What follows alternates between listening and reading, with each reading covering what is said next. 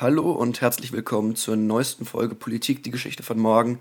Mein Name ist Tobias, ich bin der Host gemeinsam mit meinem guten Freund Julius, der wieder dabei ist. Julius, hallo, schön, dass du dabei bist. Moin. Heute haben wir nach etwas verlängerter Sommerpause drei sehr, sehr spannende Themen. Zum einen beschäftigen wir uns mit der Durchsuchung von Donald Trumps Anwesen in Mar-a-Lago durch das FBI ähm, am 8. August. Das hat ziemlich große Wellen geschlagen, insbesondere in der amerikanischen Medienlandschaft. Dann schauen wir uns die Wahl zum Vorsitzenden der konservativen britischen Partei der Tories an, die damit verbunden äh, auch die Wahl zum Premierminister inoffiziell ist. Und zu guter Letzt ähm, beschäftigen wir uns mit den Steuerplänen des deutschen Finanzministers Christian Lindner und wie wir diese einschätzen. Ich würde sagen, lass uns gleich mit dem ersten Thema loslegen.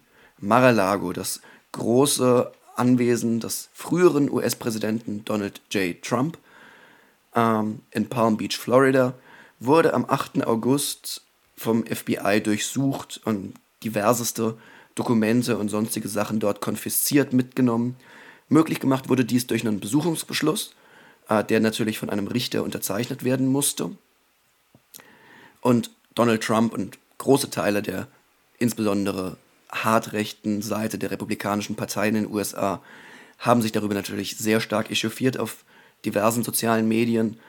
Ähm, es hat zum Beispiel Marjorie Taylor Greene ähm, plötzlich dafür plädiert, das FBI abzuschaffen, nachdem sie nach diversen äh, Toten von nicht weißen Bürgern bei Polizeikontrollen noch Save the Blue oder Back the Blue ähm, ja, von sich gegeben hatte. Nun ja. In jedem Fall ist das Ganze doch eine sehr interessante Entwicklung, denn wie durchaus auch zu Recht von Republikanern hervorgehoben wurde, dass ein Anwesen von einem früheren Präsidenten durchsucht wird und dort diverse Gegenstände konfisziert werden, ist wahrlich nicht übliches Verfahren. Grund dafür müssen sehr, sehr starke Anschuldigungen sein. Der Durchsuchungsbeschluss ist mittlerweile auch veröffentlicht worden. Da kann man nachlesen, dass es unter anderem ähm, um Verstöße gegen den Espionage Act geht, also um tatsächliche Spionagevorwürfe. Berichten zufolge soll Trump in Mar-a-Lago diverse Dokumente versteckt haben, die er aus dem Weißen Haus geklaut haben soll, die er als Präsident eigentlich bei der Amtsübergabe hätte abgeben müssen, sie stattdessen aber lieber mit in sein Privatanwesen genommen hat. Darunter wohl hochklassig, ähm, ja, hochklassige Sicherheitsdokumente, die eigentlich nur für die wenigsten Augen bestimmt sind, top secret. Ähm, es flog immer mal wieder das Wort Nuklearunterlagen, Nuclear Documents durch das Internet. Ähm, bestätigt gesehen habe ich das bisher nicht, aber sagen wir mal, die Wahrscheinlichkeit, dass es sich tatsächlich auch unter anderem um solche Unterlagen handelte, ist nicht niedrig. Und von daher ist das dann auch ein logisches Verfahren in einem Rechtsstaat, dass Donald Trumps Anwesen vom FBI durchsucht wurde. Ähm, Julius, was hältst du erstmal im ersten Schritt von diesem gesamten Vorgang? Naja, also wir haben hier ja doch eine sehr besondere Situation. Es ist nie zuvor vorgekommen, dass Hausdurchsuchungen bei ehemaligen Präsidenten ähm, ja, durchgeführt wurden. Und äh, das ist natürlich auch politisch brisant, gerade wo aktuell in den USA die große, große Frage im Raum steht, ob äh, der äh, ehemalige Präsident Donald Trump vom Justizministerium strafrechtlich angeklagt werden soll, äh, belangt werden soll oder zumindest ein Belangungsversuch stattfinden soll, was eben eine vor allem eine politische Entscheidung ist. Ähm, Gleichzeitig parallel betrachten muss man eben auch, dass noch über 30 weitere strafrechtliche und zivilrechtliche Verfahren gegen Trump und oder die Trump Organization laufen, ähm, beziehungsweise Vorermittlungen laufen. Und äh, dahingehend ist das äh, wenig überraschend, glaube ich, trotz der Bemerkenswertheit äh, der Situation muss man sich eben anschauen, dass ja, natürlich äh, bei einem ganz normalen Rechtsverfahren genau auch das Vorgang gewesen wäre. Und da ist es zumindest aus rechtlicher Perspektive logischer Schritt, das eben auch bei Trump zu machen, der jetzt als ehemaliger Präsident eben keine Immunität mehr hat, keine äh, ja, Sicherheit vor, Verfolgung der Justiz, durch die Justiz. Und äh, wir haben natürlich hier auch äh, ganz äh, verschiedene Akteure, weil die äh, Republikaner beziehungsweise vor allem die Trump-Unterstützer haben natürlich direkt am Anfang versucht, das äh, ideologisch und politisch äh, aufzublasen. Ähm, Deshalb war ja, bevor es überhaupt offiziell bestätigt war, lange Tage bevor es überhaupt offiziell bestätigt war, hat Trump ja direkt schon darüber getwittert, um direkt zu versuchen, die Deutungshoheit zu gewinnen. Möchte ich kurz einhaken. Er hat nicht getwittert, weil auf Twitter darf er nicht mehr sein. Er wurde von Twitter Sorry. rausgeschmissen. Er hat auf seiner eigenen Plattform Truth Social einen Truth abgesetzt. Das ist das Pendant zu einem Tweet auf der selbsternannten Wahrheitsplattform Truth Social. Ja, entschuldigt bitte bei Trump, denke ich noch immer direkt an Twitter. Äh, danke für die Korrektur. Ähm, und äh, ja, das ist bis, auf weiteres ganz am Anfang erstmal gelungen, bis dann erstmal tatsächlich äh, das Inne, äh, ja doch, äh, das Justizministerium sich zu den Vorfällen geäußert hat. Der Justizminister Garland äh, bestätigt hat, dass er sich selbst für diese Hausdurchsuchung ausgesprochen hat, ähm, wodurch er sich natürlich da ein bisschen äh, zur Zielscheibe gemacht hat, gleichzeitig aber auch dem Ganzen noch Autorität verliehen hat. Gleichzeitig kam vom FBI die Ansage, das ist im Rahmen eines Verfahrens gelaufen, da geht es nicht um, um politische äh, Einstellungen oder so, sondern wir hatten einen Anfangsverdacht und sind deswegen zum Gericht gelaufen und haben uns einen Durchsuchungsbescheid abge äh, abgeholt ähm, die Involvierung des Gerichts, und das haben ja beide Seiten gefordert, sowohl Trump-Unterstützer als auch dann das Justizministerium und das FBI, äh, dass der Durchsuchungsbeschluss veröffentlicht wird, der ja eigentlich vertraulich ist. Und äh, darin lässt sich eben auch genau das nachlesen, äh, was der Verdacht ist und äh, die, die konkreten Schritte, die dazu geführt haben, dass diese Durchsuchung jetzt äh, durchgeführt wurde. Äh, ja, Tobi?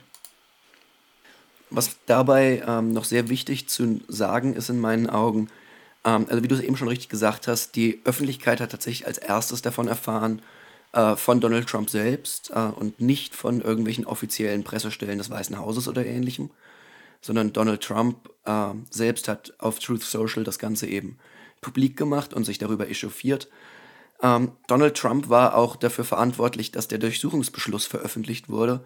Er selbst hat ihn an die stark rechte, selbst sogenannte Zeitschrift oder ich glaube, es ist ein Online-Portal, das ist äh, Breitbart, den äh, Durchsuchungsbeschluss weitergegeben.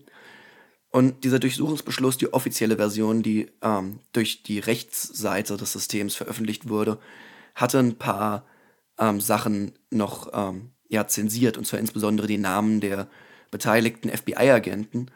Dies wurde von Donald Trump nicht gemacht, das heißt, auf Breitbart wurden dann tatsächlich auch die Namen der FBI-Agenten, die beteiligt waren, veröffentlicht, die seitdem äh, unter starker Bewachung stehen, weil sie diverseste Morddrohungen etc. erhalten. Das zeigt, glaube ich, auch nochmal die besondere Wertschätzung, die Donald Trump für, das, äh, für die Polizei hat scheinbar, äh, oder eben auch nicht wohl wahr. Dazu kommt natürlich, dass der FBI-Chef, der sich auch zu dem Vorfall geäußert hat, äh, selbst von Trump damals eingesetzt wurde. Das ist noch der FBI-Chef, äh, den Trump äh, damals eingesetzt hat, als, äh, wie hieß er denn jetzt, äh, James Comey abgesetzt wurde. Ebenfalls von Trump. Ähm, und äh, durch seine Äußerung und dass da alles mit rechten Dingen zugegangen ist, wurde natürlich auch äh, politisch wieder ein bisschen Wind aus den Segeln der Republikaner genommen. Ähm, und hinzu kommt noch aus einer Ver verfahrenstechnischen äh, äh, ja, Argumentation heraus, dass bereits in der Vergangenheit viele Dokumente bei Trump gefunden wurden, beziehungsweise eigentlich werden eben die Dokumente der ehemaligen Präsidenten nach Amtsübergabe an den neuen ans Nationalarchiv übergeben und da gesichert aufbewahrt. Und äh, bereits relativ bald nach der Amtsübergabe ist den Archivaren aufgefallen, dass da sehr viele Akten fehlen. Dann wurde das bei Trump angefragt. Der hat mit ein bisschen Zögern ein paar davon rausgerückt, aber es fehlten eben immer noch welche. Und so kam hier auch der Anfangsverdacht zustande. Und dass so viele verschiedene Akteure eben da involviert sind, sowohl politisch als auch rechtlich äh, und eben äh, verwaltungstechnisch auch, äh, ist doch, ähm, macht doch meiner Ansicht nach zumindest relativ deutlich, dass es sich eben nicht um ein politisches Verfahren handelt, sondern äh, tatsächlich äh, die entsprechenden juristischen Bedenken und äh, aktiven Verdachte da sind, bis hin zu aktiven Indizien und Verweisen.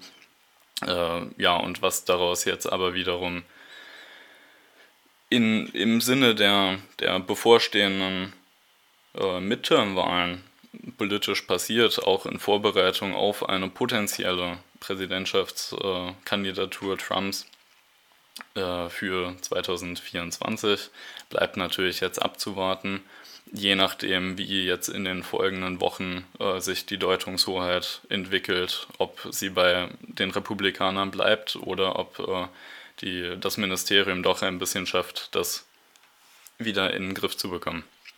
Tobi? Ja, ähm, ich wollte noch, bevor du auf die Midterms eingegangen bist, auch zu dem Teil davor nochmal was sagen, nämlich, ähm, dass es sich am Ende halt doch um ein mehr oder weniger normales Verfahren handelt. Ähm, es, es handelte sich hierbei, äh, wie schon gesagt, um Top Secret, hochgradig äh, klassifizierte Dokumente, die für die nationale Sicherheit der USA wichtige Inhalte verborgen halten sollten, die nun möglicherweise eben nicht mehr verborgen sind. Es gibt eine Theorie, die doch sehr weit im Internet herumschwirrt, ähm, rund um Trumps Schwiegersohn und früheren Be ähm, Berater Jared Kushner, der nämlich eine mysteriöse 2 Milliarden Dollar Spende aus Saudi-Arabien erhalten hat, von der niemand so wirklich weiß, woher die oder warum die kommt, wofür die da ist. Ähm, natürlich wurden da sehr schnell ähm, Connections jetzt zu den möglicherweise sogar Nukleargeheimnissen der USA hergestellt, die Trump in seinem Keller versteckt hielt ähm, ich denke, man sollte hier nicht zu vorschnellen Schlüssen kommen. Man darf aber definitiv nicht vergessen, dass Donald Trump jemand ist, der auch in der Vergangenheit schon sehr wichtige Dinge ähm, für seinen persönlichen Vorteil versucht hat einzunutzen. Ich erinnere hier nur daran, als er den ukrainischen Präsidenten Zelensky ähm, dazu bringen wollte, äh, Joe Biden bzw. dessen Sohn zu untersuchen ähm, und irgendwelche Gelder zurückgehalten hat, äh, mit dieser Drohung, untersuch die Familie Biden oder du kriegst die Gelder nicht. Ähm, also sehr stark politisch motiviert auch als Präsident schon gehandelt hat und eben nicht, wie man das eigentlich als Regierungschef sollte, für das Wohl des Volkes bedacht.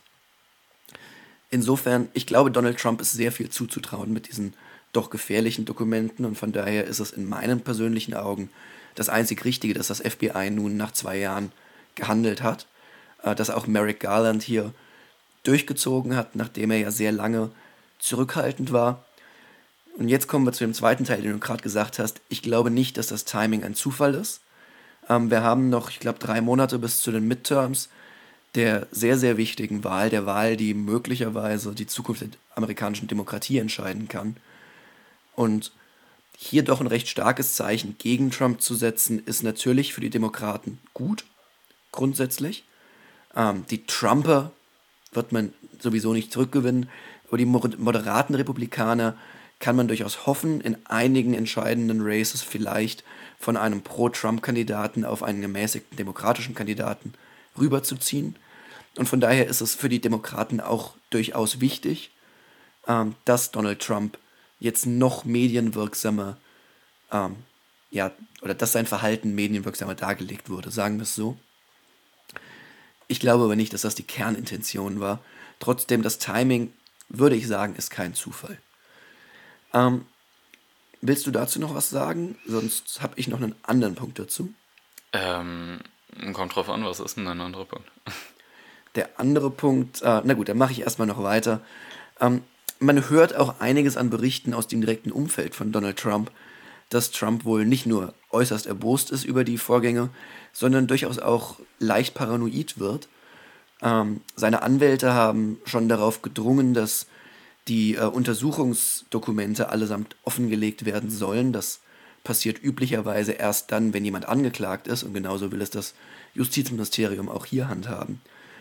Hintergrund des Ganzen ist, dass aus diesen Dokumenten eventuell hervorgehen könnte, ob das FBI einen geheimen Informanten aus Trumps Umfeld hat. Trump soll dahingehend wohl sehr, sehr paranoid äh, werden aktuell und äh, selbst seine engsten Familienmitglieder des Verrats bezichtigen oder als mögliches FBI-Spitzel ähm, betrachten. Und von daher ist das, glaube ich, auch für das Bild von Donald Trump in der ähm, Medienwelt nicht nur wegen dieser starken Vorwürfe wichtig, sondern durchaus auch, weil man, weil er sich selbst gerade offener zeigt, als ihm das eigentlich lieb sein kann.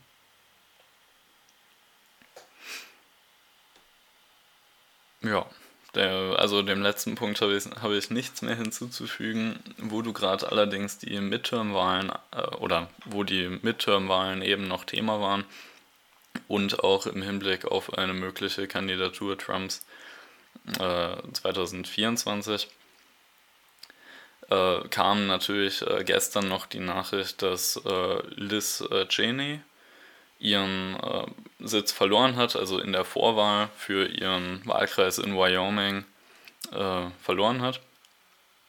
Kurz dazu zu sagen, vielleicht Liz Cheney ist eine, ähm, eine republikanische Abgeordnete im, ich glaube, Repräsentantenhaus, oder? Ähm, die sehr offen Donald Trump kritisiert hat und sich gegen ihn gestellt hat und dafür vom rechten Parteiflügel der Republikaner stark in die Kritik genommen wurde und genau deswegen jetzt auch gegen einen Pro-Trump-Kandidaten die republikanische Vorwahl verloren hat. Wohlgemerkt einen Pro-Trump-Kandidaten bzw. eine Pro-Trump-Kandidatin, äh, die von Trump selbst ausgesucht wurde, denn Trump lag es sehr daran, sich persönlich an ihr zu rächen, da sie als eine von zehn Abgeordneten damals äh, für die Eröffnung eines zweiten Amtsenthebungsverfahrens gegen Donald Trump gestimmt hat und vor allem aber auch beim Untersuchungsausschuss äh, äh, im Repräsentantenhaus äh, wegen, der, wegen des äh, 6. Juni, äh, Januars ups, äh, Mitglied ist als eine von zwei republikanischen Abgeordneten und sogar den Vizevorsitz dieses Untersuchungsausschusses hat, der Trump gerade auch ziemlich in Bedenk Bedrängnis äh, bringt. Jetzt steht es jedenfalls fest, dass äh, sie ihren Sitz im Repräsentantenhaus im November auf jeden Fall verlieren wird. Gleichzeitig aber besteht die Hoffnung oder, oder war äh, oder ist zumindest im, im politischen republikanischen Raum äh, diskutiert, dass sie vielleicht ihre Karriere noch fortsetzen könnte, wenn Trump tatsächlich angeklagt wird, strafrechtlich verfolgt wird von Justizministerium. Denn sollte es so weit kommen, sinken die, sinkt die Wahrscheinlichkeit, das ist nicht ausgeschlossen, aber es sinkt die Wahrscheinlichkeit, dass Trump äh, Präsidentschaftskandidat wird. Und äh, das aktuelle Kalkül der, ähm, der moderaten Republikaner scheint zu sein, dass Trump nicht antreten darf und es dafür, äh, wie es schon bei Trumps Wahl 2016 in die andere Richtung der Fall war, viele Kandidaten geben wird in den Vorwahlen, die Trump nacheifern wollen, weil er nach wie vor der beliebteste Republikaner aktuell ist, aber sich durch den starken Konflikt mit Trump Liz Cheney unter den Moderaten so hervorgetan hat und seine aktivste Gegenspielerin geworden ist, dass die Hoffnung besteht von moderater Seite, dass sich in eventuellen Vorwahlen äh, Cheney durchsetzen könnte durch eine Komprimierung der moderaten Stimmen bei den Republikanern gegen eine Zersprenkelung der radikalen Stimmen bei den Republikanern. Tobi? Ja, das ist äh, durchaus ein wichtiger Punkt. Liz Cheney ist wohl eine, eine wichtige Akteurin in der Republikanischen Partei für die nächsten Jahre. Ich halte es trotzdem für hochgradig unwahrscheinlich, dass sie tatsächlich zur Präsidentschaftskandidatin gewählt wird. Das halte ich eigentlich für ausgeschlossen. Ähm, es sieht aktuell sehr danach aus, als würden die Republikaner sich von Donald Trump als Präsidentschaftskandidat zumindest so weit entfernen, dass sie ihn nicht wieder aufstellen wollen.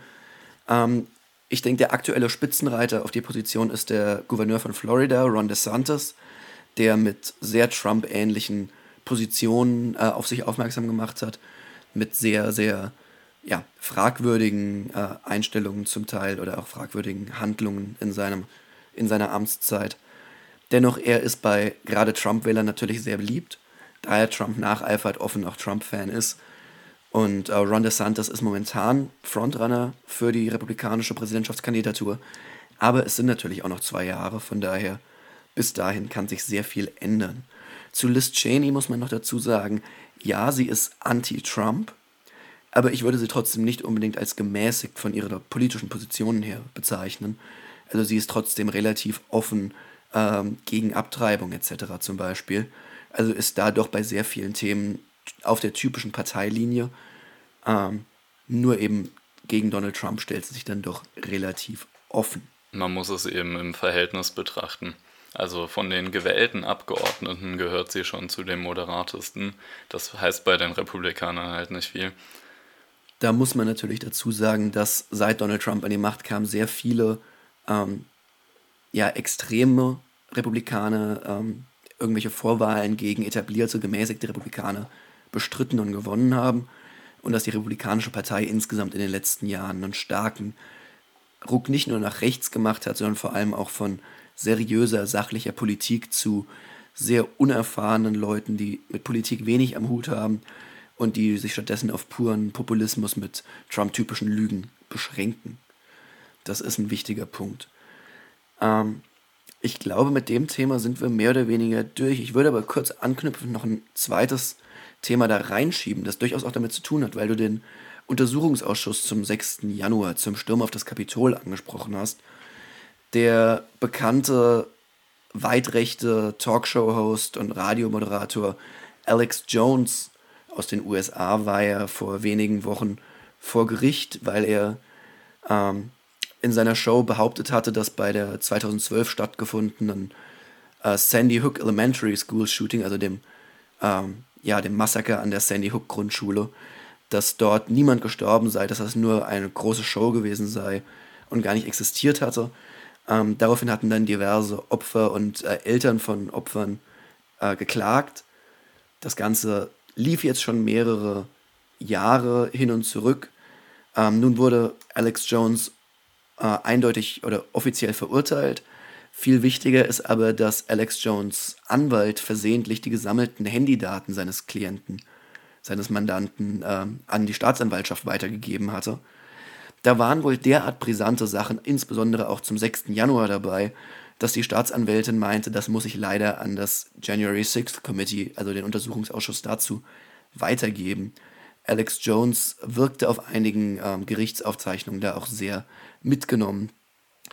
Also was da alles an brisanten Dokumenten noch versteckt ist, wird sich wohl über die nächsten Wochen zeigen. Von dir noch was zum Thema USA oder wollen wir weitermachen? Dann, Julius, machst du weiter. Wir wechseln von der einen Seite des Ozeans zur anderen Seite des Ozeans, bleiben aber im englischsprachigen Raum. Was passiert gerade in Großbritannien? Ja, in Großbritannien, das ist eine Situation, die ist äh, eigentlich erst eingetreten, als wir schon in unserer Pause waren. Deswegen haben wir darüber noch gar nicht geredet. Aber wie ihr hoffentlich äh, alle wisst, ist Boris Johnson, der Premierminister Großbritanniens, zurückgetreten als Parteichef und als Premierminister, ist aktuell noch geschäftsführend im Amt, ähm, wird aber auf jeden Fall abgeben. Und äh, da suchen die Tories, also die Konservativen in Großbritannien, gerade Ersatz und haben in äh, längeren Vorwahlen eben gewählt und jetzt aktuell befinden sie sich in der Stichwahl. Dazu muss man vorab sagen, in äh, Großbritannien wird der Premierminister, also der Regierungschef, nicht gewählt, weder vom Volk noch vom Parlament, sondern bestimmt von der Monarchin, in dem Fall also Königin Elizabeth II. Äh, und aber es ist gang und gäbe, weil der Premierminister trotzdem die Unterstützung des Unterhauses braucht, äh, dass äh, die Königin die Person auswählt, die die wohl am, am ehesten haben könnte. Und deswegen hat es sich etabliert, dass Regierungschef immer automatisch eine Person aus der Partei ist, die am meisten Sitze im Unterhaus hat. Deswegen wird äh, aktuell zwar offiziell nur über den Parteivorsitz der Tories abgestimmt, aber diese Person wird automatisch auch das Amt des Premierministers übernehmen, wenn, wenn die Wahl durch ist und Johnson endgültig abtritt. Und äh, wir haben hier eine interessante Spaltung der Wahlverfahren. Die Vorwahlen haben nämlich alle im parlamentarischen Kontext stattgefunden, aus der Mitte der äh, Abgeordneten des Unterhauses haben sich äh, Menschen beworben und wurden dann tagtäglich aussortiert und immer die Person mit den wenigsten Stimmen von den Parlamentariern wurde dann jeweils aussortiert, ist nicht in die nächste Runde gekommen. Da sind letztlich über, überge, äh, sorry, übergeblieben Liz Truss und Rishi Sunak. Rishi Sunak ist äh, ehemaliger Finanzminister unter Boris Johnson gewesen und äh, Liz Truss ist aktuelle Außenministerin. Das eigentlich Interessante an der Sache ist jetzt, oder Quatsch, erstmal noch was anderes, nämlich diese Stichwahl zwischen den beiden wird jetzt allerdings an der Basis entschieden. Also es werden nicht mehr die Parlamentarier abstimmen, der äh, Tory-Fraktion im Unterhaus, sondern die, ich weiß nicht, 160.000 Mitglieder der Tories im ganzen Land werden diese oder führen diese Stichwahl durch. Das Ergebnis ist, glaube ich, wird erwartet am 5. September, wenn ich es richtig im Kopf habe. Und äh, dann wird da entsprechend feststehen, wer neuer Parteichef oder Parteichefin bzw. Premierminister, Premierministerin wird. Und äh, das, das Interessante an dieser Situation, weswegen es eigentlich so spannend ist, dass äh, Rishi Sunak alle Vorwahlen haushoch gewonnen hat, mit, mit am Abstand den meisten Stimmen, ist jetzt aber nach den Umfragen so aussieht, nach den aktuellen Umfragen, als äh, würde Liz Truss die, ähm, die Stichwahl gewinnen und damit eben Parteichefin werden. Das äh, erklärt sich natürlich durch die verschiedenen Wahlsysteme, also die, die Differenz Parlamentswahl bzw. Fraktionswahl und Basiswahl. Und aber richtet sich auch nach dem unterschiedlichen Anspruch, der in den Wahlen äh, geltend gemacht wird, während bei der Parlamentarierwahl natürlich vor allem die eigenen Positionen abgewägt werden und aber auch viel nach politischer ja, Fähigkeit geht, da man aus Sicht der Parlamentarier nicht nochmal so einen Fehlgriff haben möchte wie Johnson, der ja vielen davon zwar erst die Mandate beschafft hat, aber gerade in den letzten Jahren dann doch auch häufig äh, zu Hause in Erklärungsnot bringen musste oder gebracht hat, ähm, während die Basis grundsätzlich auch immer noch sehr viel Johnson freundlicher gestimmt ist. Und aber ein wichtiger anderer Faktor ist, dass Rishi Sunak sich insofern zur Zielscheibe gemacht hat, dass er maßgeblich für den Sturz oder den, den, den Anlass des letztlichen Sturzes von Johnson verantwortlich ist oder mitverantwortlich ist, da er äh, ähm, als erster von vielen Ministern und anderen Regierungsmitgliedern und Mitarbeitern zurückgetreten ist. Wie gesagt, er war damals Finanzminister und hat damit eine ganze, Rolle, äh, eine ganze Rücktrittswelle ins Rollen gebracht, in der über 50 Minister und andere Regierungsmitglieder und Mitarbeiter zurückgetreten sind. Und infolge dieses Vorgangs ist wenige Tage später dann Johnson auch zurückgetreten. Und äh, das wird jetzt im, im Stichwahlkampf ausgenutzt. ausgenutzt. Liz Truss ist sehr überzeugte äh, Pro, äh, äh, wie, wie heißen sie, Borisianer werden sie, glaube ich, genannt, also pro Boris Johnson und verteidigt ihn auch nach wie vor gegen sämtliche Kritik. Ähm, und äh, hat mit ihren Unterstützerinnen eine Art Durchstoßlegende oder ja, entwickelt oder schlachtet zumindest sehr geschickt diesen Umstand aus, dass sie eben das Narrativ vertritt, dass äh, Rishi Sunak seinen Chef gestürzt hat und äh, damit der Partei geschadet hat. Ja, so viel erstmal dazu. Tobi, hast du zu dem Vorgang was zu sagen? Welche Überraschung, ja, ich habe was dazu zu sagen. Ähm, ich glaube, hier ist zum einen ganz, ganz wichtig zu sehen der Unterschied ähm, zwischen den, den Parlamentariern oder der, der Fraktion der Tories oder wie sie offiziell heißt, der Conservative and Unionist Party, ähm, umgangssprachlich aber eben nur Tories genannt, und äh, der Basis. Das ist ja auch was, das, das sieht man häufiger. Das sieht man zum Beispiel ähm, aktuell in den USA, wo ähm, durchaus einige gestandene Republikaner ähm, wie wir es eben schon angesprochen haben, ihre Posten verloren haben, weil in irgendwelchen Vorwahlen in äh, Kongressbezirken dann eben ein Pro-Trump-Kandidat sie herausgefordert hat und geschlagen hat. Das ist aber zum Beispiel auch was, das hat man in Deutschland gesehen, als die CDU die letzten mehreren Male einen neuen Vorsitzenden oder eine neue Vorsitzende gesucht hat. Da hat sich ja mehrfach äh, Friedrich Merz beworben und wurde mehrfach auf Parteitagen nicht gewählt. Als man nun schließlich die Basis gefragt hat, hat Merz das doch relativ deutlich gewonnen, wohingegen er sich auf einem Parteitag vermutlich auch wieder schwerer getan hätte. Ich glaube, vor dem Hintergrund ist es eine grundsätzliche Frage, die man sich stellen sollte. Ist es richtig, das Volk quasi über die Kandidaten abstimmen zu lassen? Oder sollte eine Partei doch aus einem etwas kleineren Spitzenpersonal heraus entscheiden, wer der Kandidat ist und dann diesen Kandidaten dem Volk präsentieren. Wollt ihr für ihn stimmen oder nicht? Ähm, es hat sicherlich beides seine Vor- und Nachteile. Hier zeigt sich sehr klar, dass im, im Zuge von dieser sehr populistischen politischen Atmosphäre, die auf der Insel momentan vorherrscht, dass natürlich ähm, ja doch für, ein, für eine populistische Kandidatin deutlich besser ist als für einen vielleicht etwas sachlicher agierenden Kandidaten. Und vor dem Hintergrund ist die doch auch relativ in der Kritik stehende Liz Trusk für verschiedene Äußerungen.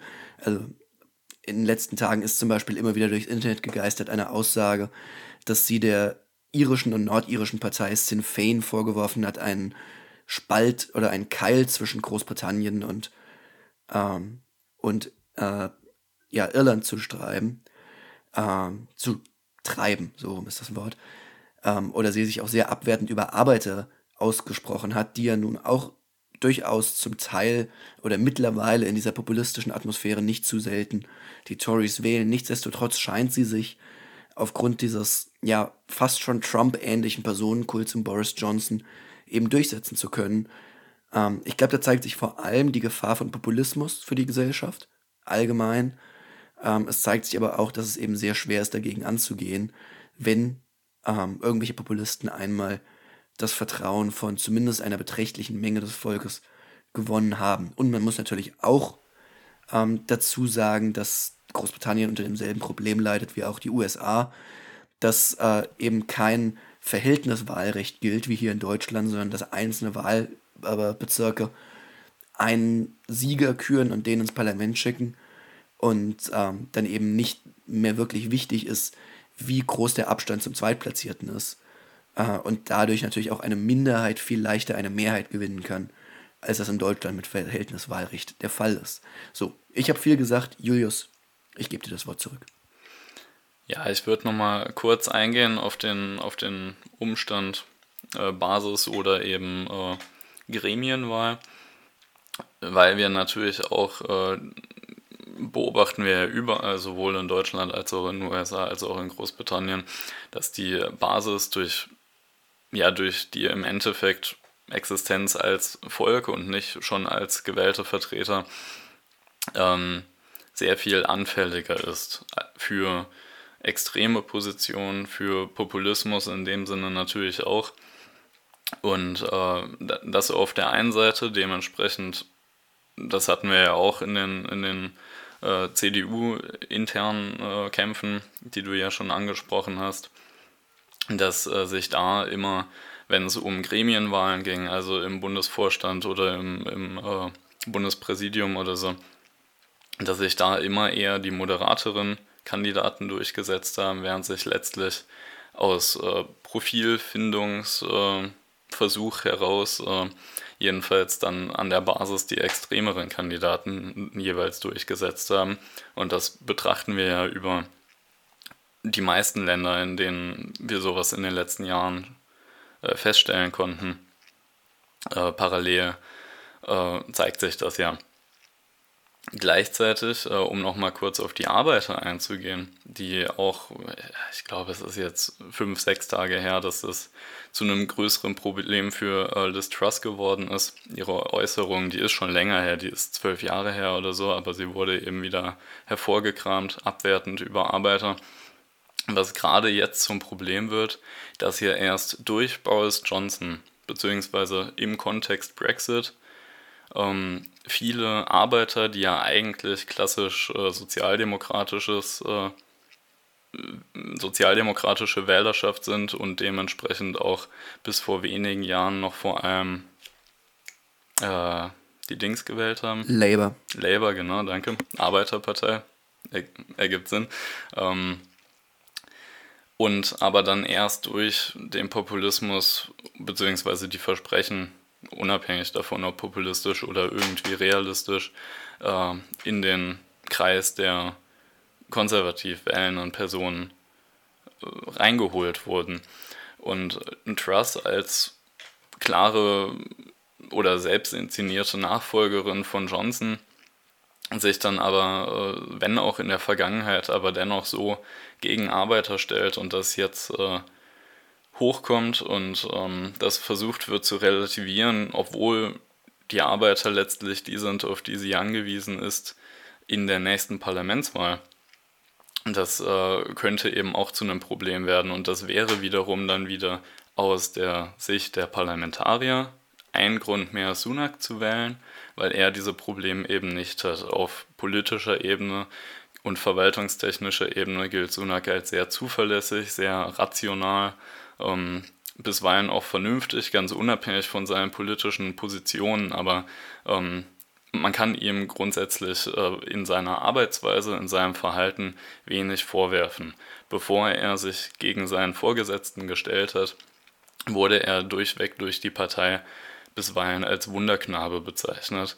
Ähm, als, als völlig weiße Weste hat sich abgesehen von seinen Positionen, über die man politisch streiten kann, natürlich äh, nichts zu Schulden kommen lassen, zumindest nichts, wovon öffentliche Kenntnis herrscht. Und äh, das ist aber natürlich wieder ein, ein sehr starker Kontrast, der eben auch zu sehen ist in diesem äh, Populismuskonflikt, in dem sich äh, ja, das Land befindet. Ja, ich glaube, es ist, es ist durchaus auch interessant natürlich anzumerken, dass äh, es hier um das Duell zwischen weiße Personen gegen Personen mit Migrationshintergrund geht. Ähm, inwieweit das an der Basis in konservativen Kreisen in England eine Rolle spielt, will ich jetzt nicht beurteilen. Aber ich denke, zumindest erwähnen sollte man durchaus, dass äh, Sunaks Wahl ein sehr interessantes Signal für die Welt wäre, wenn gerade von einer konservativen Partei ein äh, ja, Mensch mit Migrationshintergrund an die Macht gewählt würde. Allerdings scheint die Basis das so nicht vorantreiben zu wollen. Ähm, ja, ich glaube, viel mehr kann man zu dem Punkt auch nicht sagen. Ähm, ich habe zu der ganzen Sache, glaube ich, nichts mehr zu sagen. Hast, hast du noch was? Oder?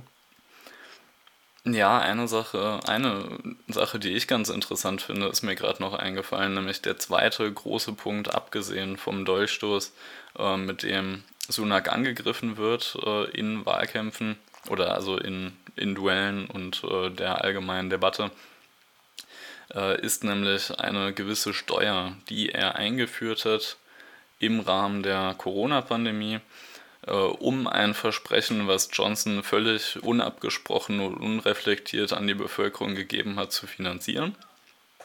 Und äh, gegen diese Steuererhöhung oder die Einführung dieser Steuer, ich bin mir nicht sicher, ob es eine Erhöhung war oder eine ganz neue Steuer, ähm, hetzt eben auch jetzt Liz Truss, was auch wiederum ein, ein spannender Konflikt ist, weil die Chronologie da quasi war, Johnson seine, seine Umfragewerte sind, sind abgestürzt. Er brauchte irgendwas, womit man die Bevölkerung wieder einfangen kann. Hat ein völlig unrealisierbares oder ein zumindest sehr unwahrscheinlich realisierbares Projekt vorgeschlagen. äh, für äh, die Neuaufstellung oder Refinanzierung des Gesundheitssystems, was ja komplett zusammengebrochen ist während der Corona-Pandemie in UK. Und Sunak war dann wiederum im Nachgang verantwortlich dafür zu sorgen, dass dieses Versprechen auch irgendwie umgesetzt werden kann. Und da in dem Rahmen, dadurch hat er eben diese neue Steuer oder Steuererhöhung äh, durchgesetzt als Finanzminister damals noch und hat damit Johnson gerettet, hat aber gleichzeitig auch dafür gesorgt, dass die Konservativen von einer Partei, die für Steuersenkungen sind, zu einer Partei geworden sind, die Steuern erhöht haben.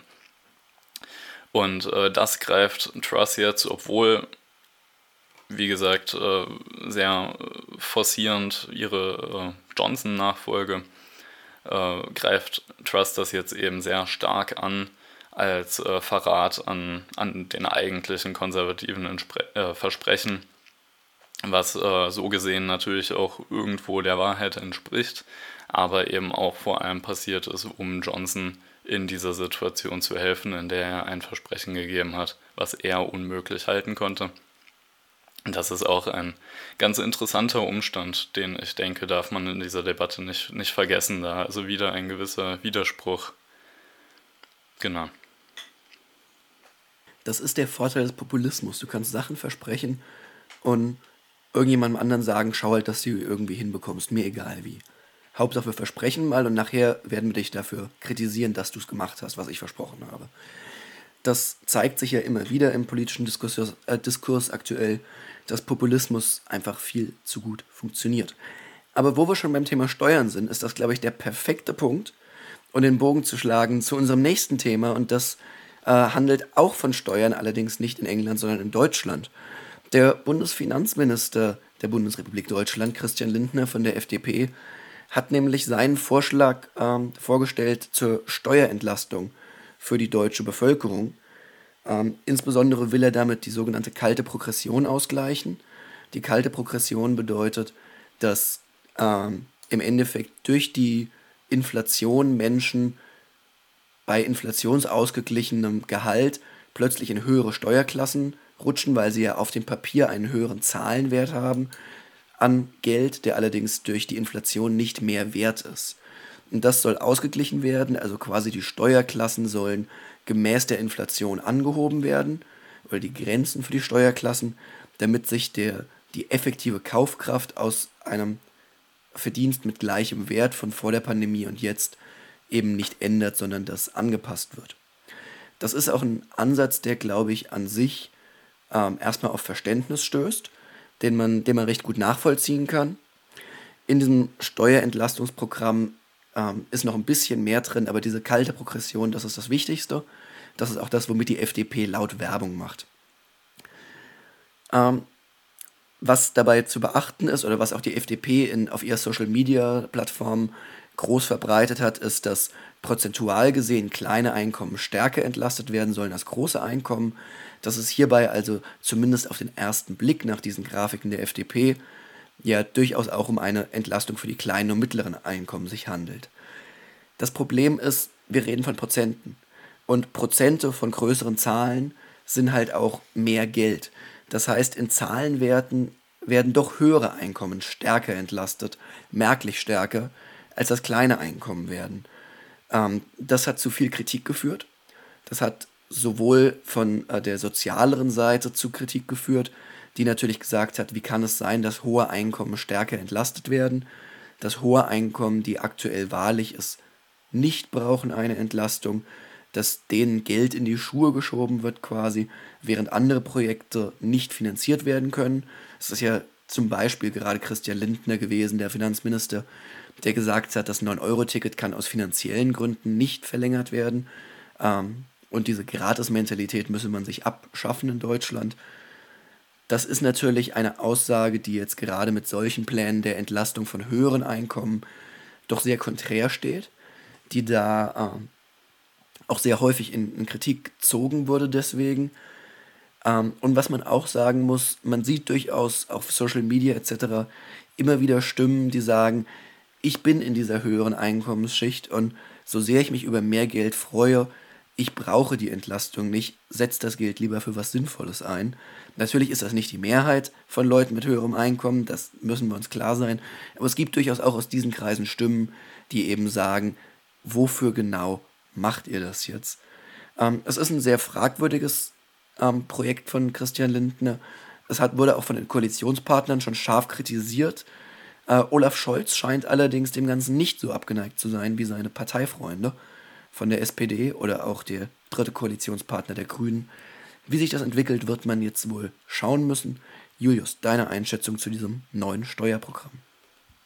Ja, also die Probleme, die damit existieren, hast du ja schon sehr ausführlich angesprochen. Da habe ich nichts hinzuzufügen. Ich würde tatsächlich äh, da eher von da ein bisschen schließen auf ein generelles Problem, was äh, offenbar in der Regierungsarbeit besteht, nämlich dass sich Scholz offenbar sehr gerne von Lindner diktieren lässt, was zu tun ist, beziehungsweise, beziehungsweise dass Lindner in der Regierungspraxis offenbar, wie unter anderem dieser Vorschlag oder die Debatte um diesen Vorschlag zeigt, aber auch beim 9-Euro-Ticket und vielen anderen Themen in den letzten Wochen, dass Lindner dafür, dass die FDP der geringste oder der, der, der kleinste Koalitionspartner ist, eigentlich viel zu viel Macht hat in der Regierung. Und dass er unter anderem teilweise ja auch, äh, obwohl der liebe Verkehrsminister ähm, Volker Wissing, äh, ich weiß jetzt nicht mehr, was genau für ein Thema das war, aber eine bestimmte Sache äh, vertreten hat, die eben auch bei Grünen und SPD äh, ja ähm, so die Aussage war oder Position war äh, und Lindner dann von seiner Seite aus auch gegen seinen eigenen oder gegen die Argumentation seines eigenen Parteifreundes. Ja, sorry. Ich, ich glaube, da handelt es sich um das 9-Euro-Ticket. Da hat sich Wissing auch, ja. positiv zu geäußert ähm, und Christian Lindner ja sehr deutlich gesagt, dass er die Fortführung für nicht sinnvoll hält. Ich glaube, da können wir gleich nochmal im Detail Genau, machen wir dann. Ähm, worauf ich eigentlich hinaus wollte, ist eben die Situation, dass äh, Lindner als Finanzminister, was ja auch von vornherein klar war, Lindner sitzt am Geldhahn, das haben wir ja auch damals schon besprochen, als wir die Regierungsverteilung äh, oder Regierungsbesetzung äh, besprochen haben, dass natürlich der Finanzminister sehr viel Macht hat. Das äh, ist ja auch, da steht immer so ein bisschen der Begriff des Superministeriums im Raum, dass äh, der Finanzminister bzw. das Finanzministerium äh, bei vielen Regierungsvorhaben ein Vetorecht hat. Wenn äh, das Ministerium nämlich sagt, dafür ist kein Geld, dann äh, kann ein Vorhaben nicht durchgeführt werden. Und da hat in aller Regel der Finanzminister das Recht zu, das zu sagen. Das äh, wird bei solchen Entscheidungen natürlich zum Problem und das äh, sorgt dafür, dass Lindner einen sehr großen Hebel hat, um solche Entscheidungen äh, ja entsprechend auch gegen seine Koalitionspartner bzw. Regierungskollegen durchzusetzen. Beim 9-Euro-Ticket ist das der Fall. Bei den, äh, also bei dem Steuerpaket wird das mit ziemlicher Sicherheit auch der Fall sein. Es ist beim äh, Verbrennermotor, da war vor, vor zwei oder drei Monaten war ja da die große Diskussion ähm, mit äh, E-Fuels und so, also äh, Verbrenner aus auf EU-Ebene. Ähm, war da die Diskussion, da hat sich Lindner zumindest äh, zu großen Teilen auch in seiner Position durchgesetzt. Und ähm, das ist ein, ein, ja, ein Stadium, was zwar vorhersehbar war, und also nicht, nicht überrascht und in gewisser Weise auch logisch ist, aber dennoch äh, denke ich für den Regierungsfrieden sehr zum Problem werden könnte, da Lindner ja zu Beginn der Regierungszeit auch sehr auf den harmonischen Außenblick äh, oder auf die harmonische Außenwirkung aus war, aber sich eben immer stärker auch äh, darum sorgt, eben die, ein, die, ein, äh, die eigenen Punkte äh, durchzubringen und die eigene Position, was natürlich als FDP-Chef und Finanzminister sein gutes Recht ist, aber es mehr und mehr so scheint, als würde er gegen seine Koalitionspartner arbeiten. Und ich könnte mir gut vorstellen, dass wenn das so weitergeht, eben dann doch irgendwann der linkere Teil der SPD oder Teile der Grünen sagen, eigentlich können wir das so nicht machen, weil wir sind gerade in einer besonderen Situation und müssen irgendwie klarkommen. Aber wenn uns der FDP-Finanzminister alles blockiert, was wir jetzt sinnvoll tun könnten, dann wissen wir nicht, ob wir damit weitermachen wollen, weil wir wollen ja auch irgendwie weiterkommen. Und äh, das, denke ich, kann noch sehr spannend werden.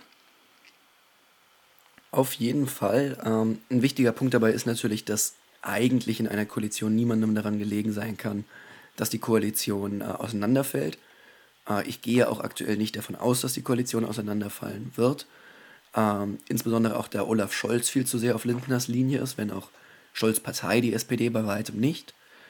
Ähm, es zeigt sich allerdings doch ein sehr deutliches Muster aktuell. Ähm, es gab ja jetzt, ich glaube, gestern, vorgestern irgendwann die Nachricht, dass auch noch eine Gasumlage neu eingeführt werden soll, äh, dass im Endeffekt auf Gas eine zusätzliche Steuer quasi erhoben wird, diese Umlage, ähm, und dass damit die krisengebeutelten Gaskonzerne äh, gerettet werden sollen, damit die nicht pleite gehen. Das ist vor dem Hintergrund vor allem interessant, dass Lindner sich gleichzeitig sträubt oder dass Lindner absolut ablehnt, eine Übergewinnsteuer einzuführen für Ölkonzerne, die aktuell von der Ölkrise und äh, den hohen Benzinpreisen etc. natürlich profitieren, die da eventuell mehr Gewinn mitmachen könnten oder die damit mehr Gewinn machen. Also eine Übergewinnsteuer generell für Kriegsprofiteure oder Krisenprofiteure aktuell lehnt Lindner ab. Eine zusätzliche Steuer für Bürger, um die krisengebeutelten Gaskonzerne zu retten, befürwortet er. Sagen wir mal, da lässt sich durchaus ein deutliches Muster erkennen. Dazu haben wir ja, wenn wir da dann wieder aufs 9-Euro-Ticket gehen und das nur als Beispiel, haben wir ja äh, gestern oder vorgestern wurde eine Studie mit entsprechender Rechnung veröffentlicht, dass bei einer Übergewinnsteuer die den Konzernen sogar noch äh, einen gewissen Spielraum und einen gewissen Gewinn lassen würde. Ähm, zum Beispiel das 9-Euro-Ticket für 10 Jahre weiter finanzierbar wäre. Und ähm, das, also mit einer Menge Geld, mit der der Staat einfach zum jetzigen Zeitpunkt total viele Projekte durchführen könnte, sowohl verkehrspolitisch als auch umweltpolitisch. Und da einfach sehr viele richtige Akzente setzen könnte, die gerade Gefahr laufen, zwar im Koalitionsvertrag zu stehen, aber eben doch irgendwie hinunterzufallen wegen der ganzen aktuellen Krisen. Und das könnte man mit einer Übergewinnsteuer zumindest finanziell ein bisschen bereinigen. Ob die Zeit dafür da ist, ist natürlich nochmal eine ganz andere Frage, aber zumindest an den Finanzen wäre zumindest die Möglichkeit, dass man da viel Spielraum schaffen könnte durch eine solche Übergewinnsteuer. Ja, und gerade das 9-Euro-Ticket, ähm, ich hatte ja eben schon gesagt, lass uns da gleich nochmal drüber reden, würde ich sagen, machen wir genau das jetzt, denn das 9-Euro-Ticket war ein großer Erfolg. Man hat es überall in den sozialen Medien mitbekommen, man hat es im politischen Diskurs mitbekommen. Die meisten Leute haben sich durchaus gefreut, sowohl ähm, das äh, große Chaos, das Heilige Römische Reich deutscher Verkehrsverbünde, äh, Verbunde eben nicht mehr durchqueren zu müssen, sondern stattdessen ein einheitliches Ticket für alle Regionen in Deutschland zu haben. Es wurde zum einen von Pendlern etc. genutzt, es wurde zum anderen aber auch genutzt für Trips, die sich vielleicht manche ärmere Familie sonst nicht hätte leisten können. Und vor diesem Hintergrund hat das 9-Euro-Ticket in meinen Augen äh, nicht seinen Zweck, ähm, nicht seinen Zweck nicht erfüllt. Das, das wurde ja durchaus gesagt, dass dadurch mehr Reisen unternommen wurden etc., die sonst nicht stattgefunden hätten. Ähm, das ist für mich nicht etwas Negatives, sondern durchaus was Lobenswertes. Vielmehr hat das natürlich die systematischen Schwächen der Bahn und insbesondere des Nahverkehrs äh, oder des Regionalverkehrs offenbart. Ähm, diese Schwächen müssen angesprochen werden. Die Bahn und vor allem die Bahninfrastruktur braucht dringend Erneuerung. Und ja, da könnte man zum Beispiel aus einer Übergewinnsteuer Geld für schaffen. Da könnte man auch aus anderen Mitteln Geld für schaffen. Man könnte eine über dem aktuellen Spitzensteuersatz nochmal ab dem doppelten Einkommen eine neue Steuerklasse einführen, würde auch nochmal mehr Geld für den Staat reinkommen. Oder, oder, oder. Es gibt da ja diverseste Vorschläge. Und von daher ist es durchaus sehr schade, dass das zumindest vorerst nicht fortgesetzt wird. Ich hoffe allerdings, dass die äh, ja, Öffentlichkeit den Druck aufrechterhält und das 9-Euro-Ticket dann oder eine vergleichbare Alternative, gegebenenfalls auch etwas teurer, aber irgendwas Vergleichbares dann vielleicht, wenn nicht jetzt zum September, zumindest ab Januar oder ähnlichem kommen könnte. Aber man muss eben schauen, wie der politische Diskurs, Diskurs sich dahingehend weiterentwickelt. Julius. Ja, auf jeden Fall, da äh, stimme ich zu 100% zu. Wir haben ja auch tatsächlich, wie eben im Endeffekt schon gesagt, die absurde Situation, dass die Deutsche Bahn und viele Fahrgastbetriebe sagen, äh, 9-Euro-Ticket voller Erfolg. Viele Regierungsmitglieder und auch viele Mitglieder des Bundestages und auch viele äh, Landesregierungen sind der Ansicht, 9-Euro-Ticket toller Erfolg. Auch der Verkehrsminister, also der, der Hauptzuständige äh, für, ja, für das 9-Euro-Ticket im öffentlichen Personennahverkehr, äh, sagte auch, ja, voller Erfolg, haben wir super gemacht. Ähm, und dann kommt eben Lindner und sagt, nö, hat nicht funktioniert, machen wir lieber was anderes. Ähm, Diese Gratis-Mentalität müsse man sich abgewöhnen. Genau.